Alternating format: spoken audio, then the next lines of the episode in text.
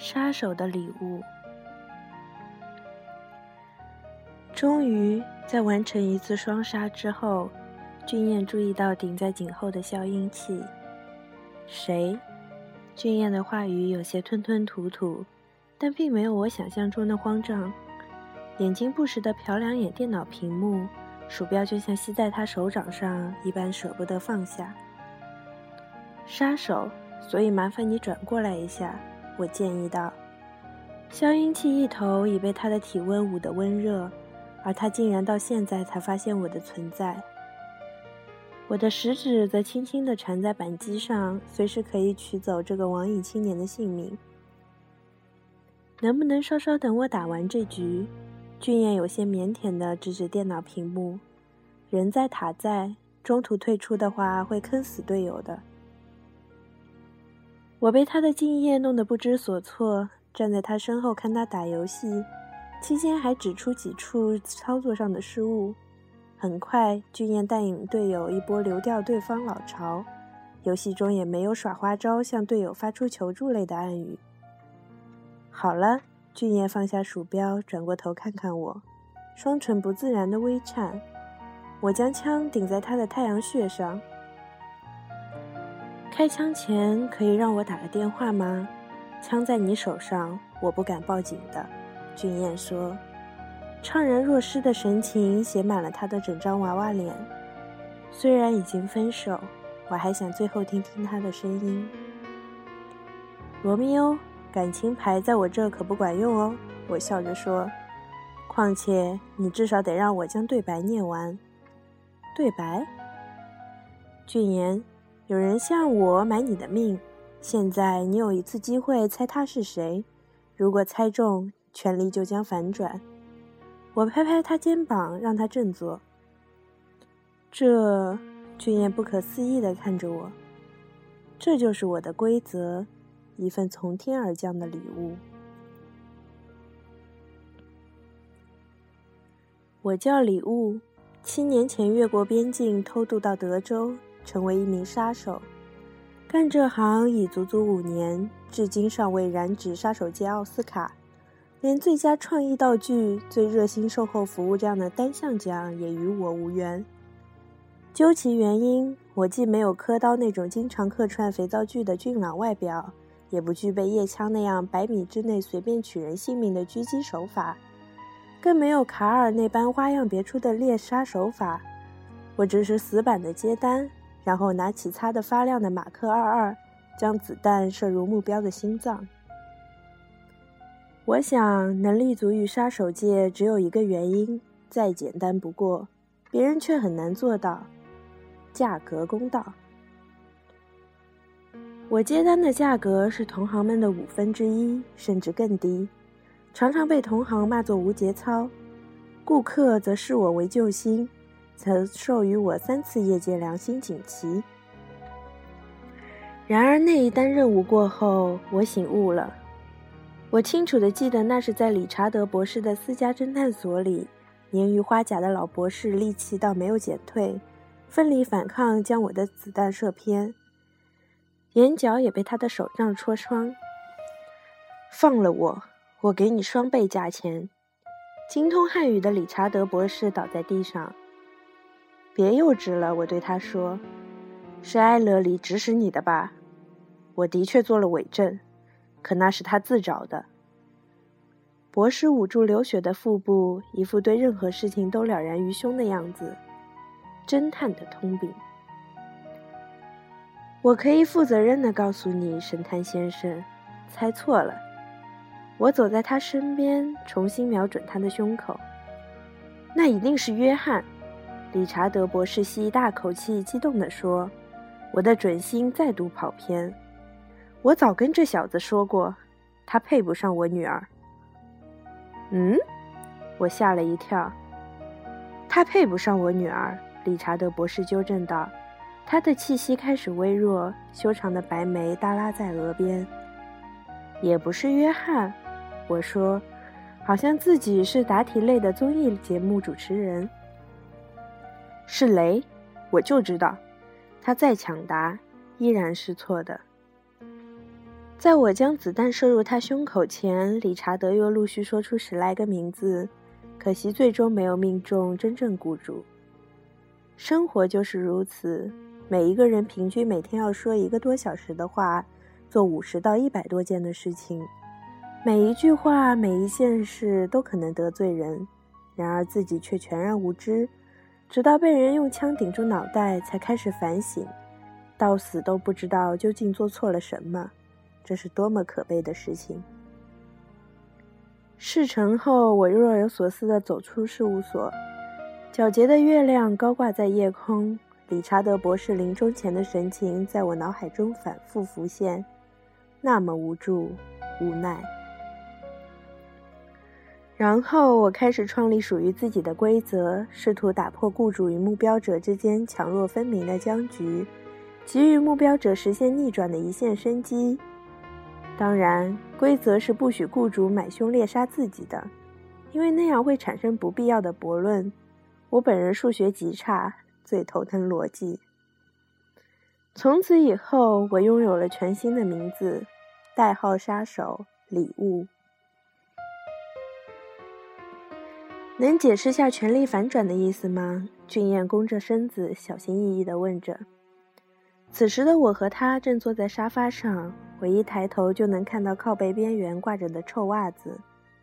和大多数留学生男一样，俊彦的单身公寓脏乱到让人无法忍受。窗外的摇椅成了唯一的净土，上面还盖着粉色的毯子。很简单，半个小时内猜出雇主是谁，我便不能杀你，转而去干掉雇主。我没有经过他的同意，拿起茶几上的易拉罐饮料，打开一饮而尽。计时从我喝完这罐饮料开始，就是说我还有活下去的可能。俊彦舔舔干裂发白的嘴唇，兴奋得像重生一般。只是你这样做，还有雇主敢向你买凶杀人？和俊彦猜测的相反，规则定下后，我的生意反而来越来越好，因为我将费用再度下调三分之二。这种低投入高回报的投资。受到越来越多顾客的垂青，尽管他拥有同样高的风险。我笑笑，提醒君燕注意时间。这个时候好奇心可帮不了他。君燕略加思考，赶紧从电脑桌下找来纸笔，纸上很快出现密密麻麻许多人的名字，然后他皱着眉头将名字一个个划去。俊彦在进行人生中最重要的一次排除法，他的额头上渗出了细密的汗珠。可不仅仅是排除法，还牵涉到归纳和演绎法。俊彦纠正我，我的头又开始发胀，示意他随意发挥。苦思冥想之后，俊彦的 A4 纸上出现了三个名字，分别是李琦、阿秋、安妮。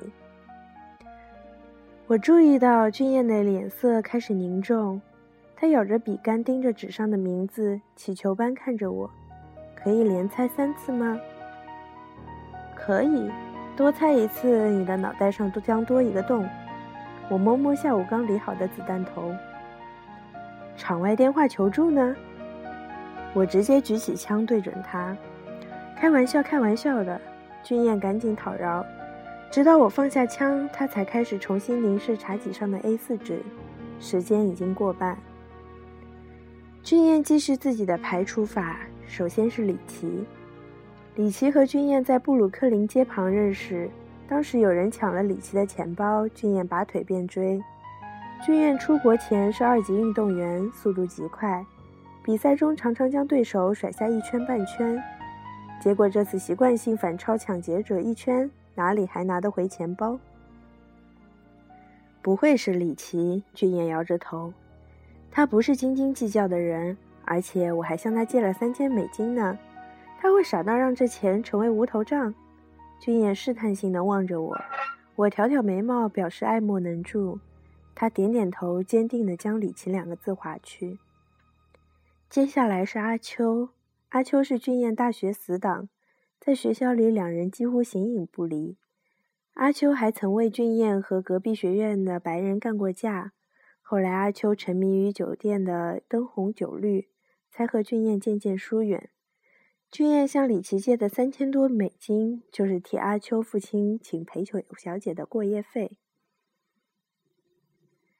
更不可能是阿秋。俊彦再次否定。下周要考微观经济学，我一死没人给阿秋送助攻，他必挂科。要杀我会等考试过后。哦，我敷衍他。然后君燕将食指埋入鸟窝般的头发里，鼻梁上出现了痛苦的皱纹，就像池塘中被冷风吹起的涟漪。他直勾勾地盯着纸上最后一个名字，安妮，像是丢了魂一样。我已经猜到，安妮应该就是他的前女友。看来你有答案了。我转动着手中的消音器，排除到最后只剩他了。安妮，君夜眼神空洞，目视前方。不会的。认识安妮那年，君夜二十岁，安妮十九岁。在一个夏季的午后，安妮将自己编织的厚重的围巾给俊彦围上。俊彦接受了安妮的爱，同时也接受了第二天冒出的大片痱子。之后，俊彦不顾家人反对，与安妮在单身公寓同居。安妮颈椎不好，俊彦就买来摇椅，让安妮躺在里面休息，自己轻轻摇动。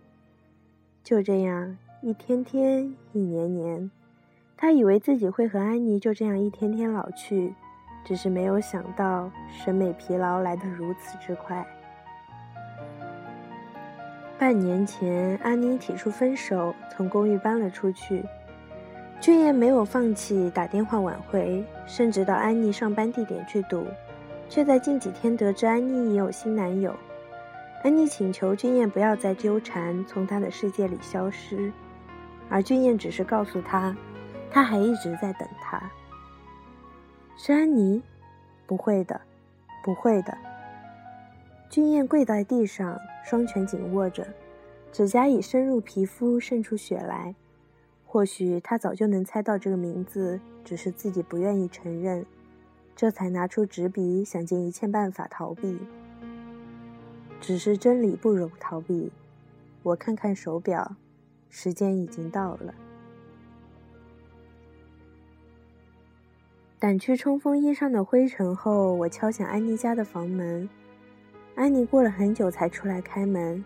她刚洗过澡，穿了一件干净宽松的白衬衫，长发像瀑布一样洒落在两肩上。若能搂着她，一定会幸福到死。只可惜我是杀手，来这儿是为了完成任务。结束了？安妮问我。惨白的脸上能看到弯曲的小血管。